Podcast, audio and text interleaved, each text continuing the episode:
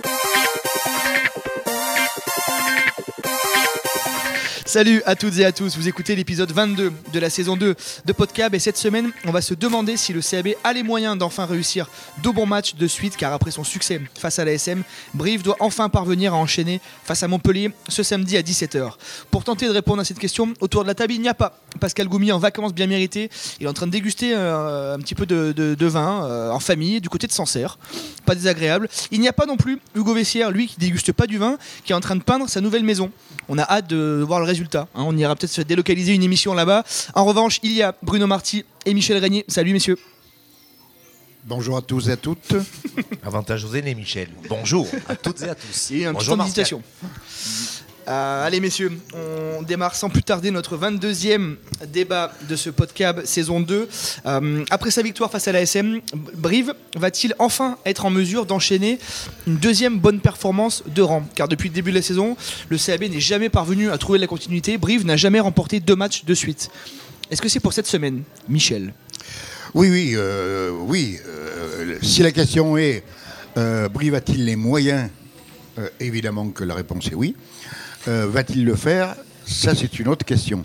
Ah C'est une autre question, euh, parce qu'il faut tenir compte quand même de l'adversaire, qui euh, sera un peu plus, il me semble, un peu plus virulent et un peu plus compétitif que la triste et pas la SM que nous avons vu dimanche dernier face au CAB. Donc, encore une fois, l'adversaire est là, selon l'expression consacrée, avec des intentions. Euh, et donc, euh, il va falloir essayer d'aller contre ces intentions, justement. Bruno, est-ce que Brive est capable, a les moyens, et est capable d'enchaîner vraiment deux bonnes performances de, suite? Alors je vais dire euh, que je le souhaite bien évidemment. Maintenant les brivistes ont quand même face à cette, comme dit Michel, l'équipe, mais bon, il y avait quand même pas mal d'intensité. Et cette intensité-là, euh, quand on a un pilier droit euh, qui se fait, euh, qui prend une béquille au-dessus du genou et qui reste 65 minutes sur le terrain, remplacé par Tapouelouelou, euh, qui a plutôt fait une belle entrée. Il faudra qu'il remette encore plus d'intensité sur la partie qu'il a mis. Je prends cet exemple-là à lui. Et euh, est-ce que Brive aura la fraîcheur euh, On le souhaite? Il ne faut pas oublier non plus que Brive est dos au mur et qu'il euh, doit impérativement gagner ses matchs à domicile.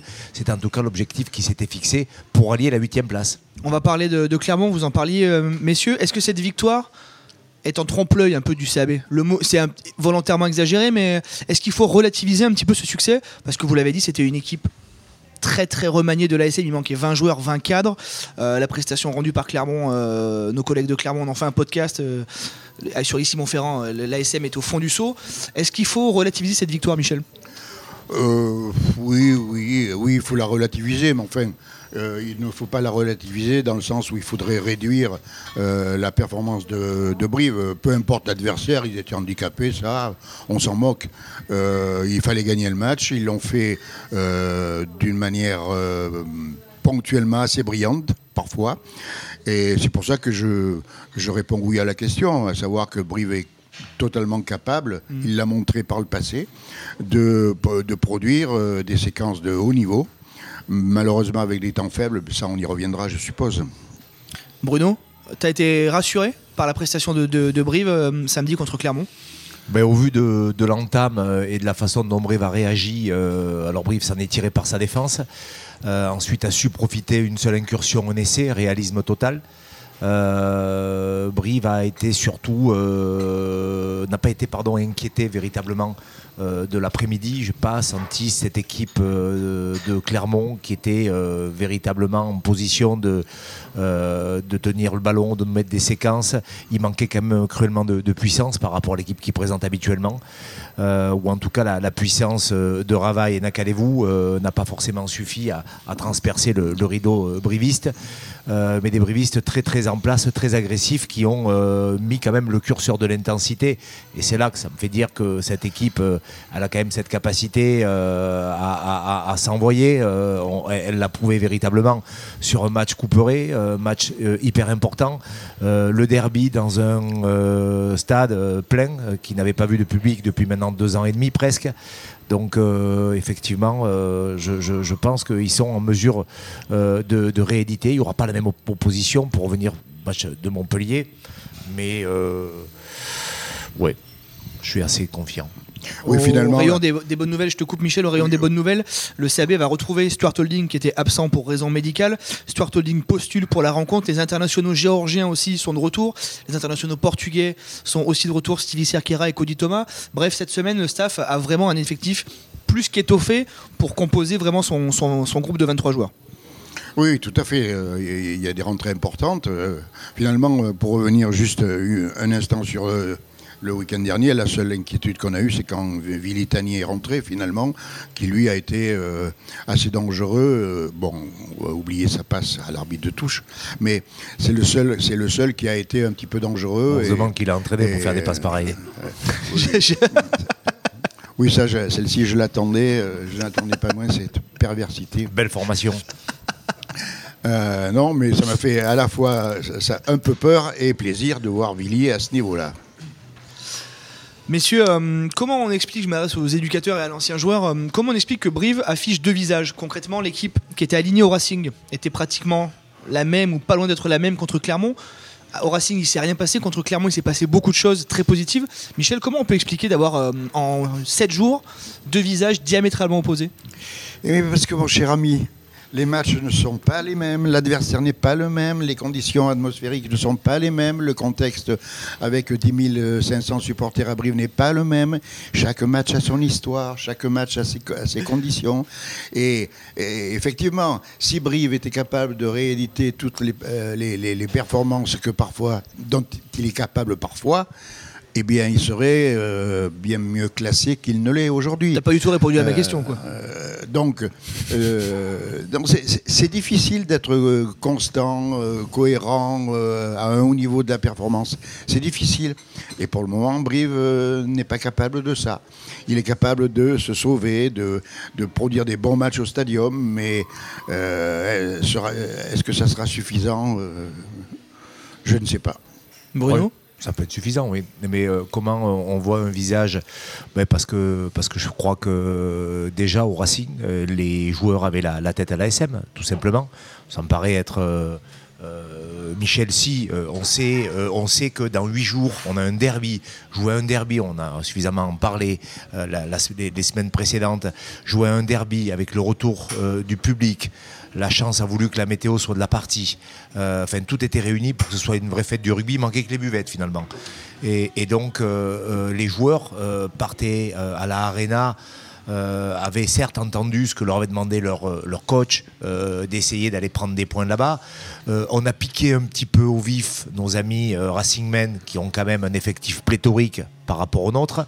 Et tous les gens alignés savaient au Racing qu'ils allaient de nouveau être réaligné pour, euh, puisqu'on a quand même aussi subi les doublons. Pas oublier que ce match contre Clermont, on dit qu'il manquait 20 euh, joueurs à, la SM. Certes, nous on était impactés par les doublons. On ne peut pas quand même dire que euh, deux piliers droits, c'est pas rien. sur un effectif qui en compte 4, euh, c'est 50%. Donc ce que je veux dire, c'est que, euh, et ça par contre, je, reviens vers ce qu'a dit euh, Michel, effectivement le contexte n'est pas le même, les matchs sont pas les mêmes, et, je crois aussi qu'il y a une prise de conscience collective, en tout cas du groupe, qu'on on, les attend véritablement sur ces trois réceptions. Les, les coachs ont aussi en début de saison donné les objectifs, ceux d'être performants à domicile pour euh, engranger des points et jouer le maintien et aller chercher après l'objectif peut-être sur les matchs qui resteront à l'extérieur l'objectif de la huitième place, qui était l'objectif initial euh, de, des dirigeants. Donc euh, je, crois que tout simplement les, les brivistes avaient la tête à ce derby. Alors par contre, pour faire la bascule face à une équipe qui a enchaîné je ne sais combien de victoires consécutives. 8 victoires consécutives pour la MHR. Euh, là, euh, c'est peut-être euh, plus difficile. Mais la bonne nouvelle, c'est que les internationaux reviennent. Oui, et puis on a eu des bonnes surprises aussi pendant ce match de, contre, contre l'ASM. Enzo Sanga, notamment, qui fait 80 minutes, fait une prestation intéressante. Guillaume Galtier aussi au centre, qui, qui a répondu présent, mais même s'il n'avait pas beaucoup enchaîné. Il y a. Soso Bekochvili. Soso Bekochvili, qu'on qui est critiqué à tort le peu de matchs qu'il fait, le peu de bout de minutes qu'il a, à chaque fois il est présent pour lui, c'est pratiquement une finale dès qu'il joue. Euh, Michel, est-ce que l'expression va pas te plaire. Est-ce que les cartes ont été rebattues? En tout cas, il y a de nouveaux joueurs qui ont, qui ont émergé. Je te le oui, dis exprès. Oui, oui, les, les, les, joueurs qui ont, qui ont émergé sont font partie des choses qui nous rendent optimistes. Moi, ce qui me rend plus pessimiste, c'est tous les plaquages manqués. Euh, contre une pâle, une pâle équipe de la, de la, SM, encore une fois, on a manqué la bagatelle de 40 plaquages. 40 plaquages. Je ne les avais pas comptés, bien entendu, en, euh, Menteur. De, de, de, mon, je, te, canapé. je te rassure, moi non plus, mais, mais il y a un site qui fait ça très bien. Mais euh, ça, ça par contre, c'est inquiétant. Des plaquages faciles, des plaquages euh, ratés, plusieurs plaquages en succession ratés. Euh, ce qui veut dire que euh, le copain ne rattrape pas souvent euh, la, difficulté du partenaire précédent, donc ça c'est un peu plus inquiétant. Autre morceau qui arrive au stadium là, clairement Montpellier, on le rappelle, 8 euh, 8 victoires consécutives, pardon, deuxième du top 14, euh, qui a déjà gagné 4 fois à l'extérieur, qui a ramené un match nul de Toulon.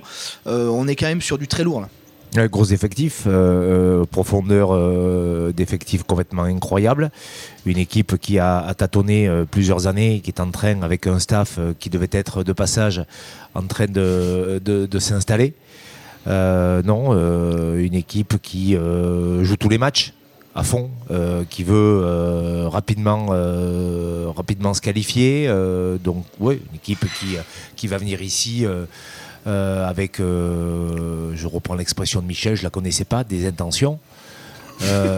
et, et une équipe. bien le seul. Une équipe qui, ouais, qui, fait, qui fait peur, mais bon, après, de toute façon, ce top 14 est tellement disputé que toutes les équipes chez lesquelles on se déplace ou, ou que l'on reçoit, voilà la chose rassurante pour Brive, c'est euh, malgré ces 40 plaquages loupés, c'est la volonté et l'intensité euh, qu'ils ont, euh, ont mis. Je veux dire, une équipe qui aujourd'hui se bat comme nos, nos, joueurs se sont battus, bah, elle descend pas en Pro des deux. Oui, euh, oui, pour revenir sur Montpellier, oui, effectivement, mais il ne faut pas oublier que cette équipe a été dans le dur pendant un bon moment. Et je suppose que ça aussi, c'est un élément à prendre en compte. Ils sont tellement euphoriques en ce moment qu'ils veulent que ça continue. Quoi. Et donc, ils sont sur une période très, euh, très favorable, avec des, des, joueurs qui sont quand même euh, d'un très haut niveau. Des quoi. très forts joueurs à chaque poste. Je pense à, notamment à ce demi-mêlée, Reynac, là, qui est, Reynac, ouais. qui est quand même, qui à lui seul peut faire basculer un match quand même. Même si collectivement au rugby on ne devrait pas dire ça, mais il est quand même très très bon. On, a, ouais, on, on a l'impression que cette réception de Montpellier, dans la dynamique, dans, la, dans les conséquences qui, qui en découleront, est plus importante que Clermont. Elle peut vraiment faire vraiment basculer Brive du très bon côté là, avant de recevoir une équipe de Toulon la semaine d'après. Toulon qui est clairement en crise. Il y a un énorme point d'interrogation sur cette équipe, sur ce club, sur ce qui se passe en ce moment en, en interne. Mm. Ce match-là peut vraiment faire la bascule, là, Bruno, Montpellier? Ouais, ouais, il peut faire la bascule. Enfin, en tout cas, il euh, faut rester euh, cohérent dans les objectifs qui ont été fixés en début de saison. C'est gagner les matchs à domicile. Donc, de toute façon, euh, on est en, dans une phase de, de jouer le maintien. tous les matchs sont importants. on va aussi prendre cette expression consacrée par beaucoup de staff. On prend les matchs les uns après les autres. Il se trouve qu'après Clermont, il y, a, Montpellier. Et euh, on parle toujours pas de Toulon. Euh, on parle de Montpellier. On se focalise sur Montpellier. Il y a des, re, des retours dans, euh, dans, l'effectif briviste. Donc ce match, il est, important. Et effectivement, on va pas basculer dans l'euphorie. Mais je pense que psychologiquement, si euh, nous venions à, le gagner, ce que je souhaite par-dessus tout, euh, on basculerait véritablement sur quelque chose euh, de plus conforme à nos ambitions. Et je pense que pour la vie du groupe, hein, comme on dit souvent, le groupe vit bien. si on veut qu'il continue à bien vivre, il faut effectivement enchaîner un deuxième succès de rang ce qui n'a pas été euh, souvent le cas euh, cette saison notamment. Ce qui n'a pas été fait depuis janvier, février du mois de, de l'année 2021. Ça fait. Euh, cette saison, ça n'a pas été le cas effectivement. Michel. Bruno insiste sur un point, le, le point psychologique, mental, euh, de pouvoir enchaîner deux, deux, très bonnes rencontres de rang. Ça a un vrai impact sur le groupe, ça? Oui, oui, effectivement. Le groupe vit bien, d'autant plus qu'il gagne. Euh, je ne connais pas beaucoup de groupes qui vivent bien dans les défaites. Euh, donc la, victoire est importante. La manière aussi, mais la victoire, elle est très importante. Et effectivement, le, les trois matchs que nous avons là euh, seront un point très important de bascule, comme on dit, pour la saison. Moi, je ne suis pas certain que les objectifs qui ont été fixés en début de saison soient très ni raisonnable, ni réaliste, ni. Mais bon, euh, il faut gagner les matchs à domicile pour se sauver. point, point, point final. Voilà, rendez-vous samedi, coup d'envoi à 17h, rendez-vous à 19h pour connaître le résultat final de la rencontre et on se retrouvera euh, évidemment la semaine prochaine pour parler de tout ça. Nous, on, vous bougez pas, on revient dans quelques instants pour la deuxième partie. Oh là là là, vive la Gaillarde Oh là là, Allez messieurs, on se retrouve pour la deuxième et dernière partie de cet épisode 22 de la saison 2 de Podcab avec les traditionnels top et flop.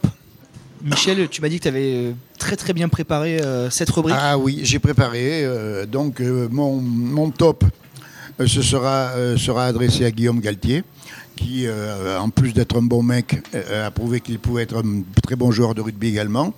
Euh, donc ça me fait- ça m'a fait, plaisir et je souhaite qu'il enchaîne.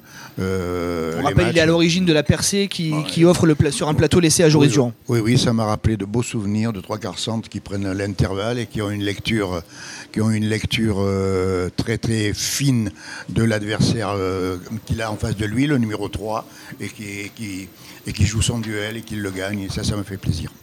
Bruno, un, un top? Ouais, J'attends un petit peu parce qu'habituellement Michel en a 3-4. Donc comme il nous en a passé qu'un, euh, je patiente. Et ben moi, ça va être euh, un, un joueur, euh, un, un joueur qui s'appelle Enzo Sanga qui véritablement par sa sobriété et, et, par la chance qu'il a eue avec une blessure et, euh, un joueur pris par les échéances internationales, ben, il est sorti du chapeau et alors euh, il est tellement bien sorti du chapeau qu'il a vraiment été impressionnant.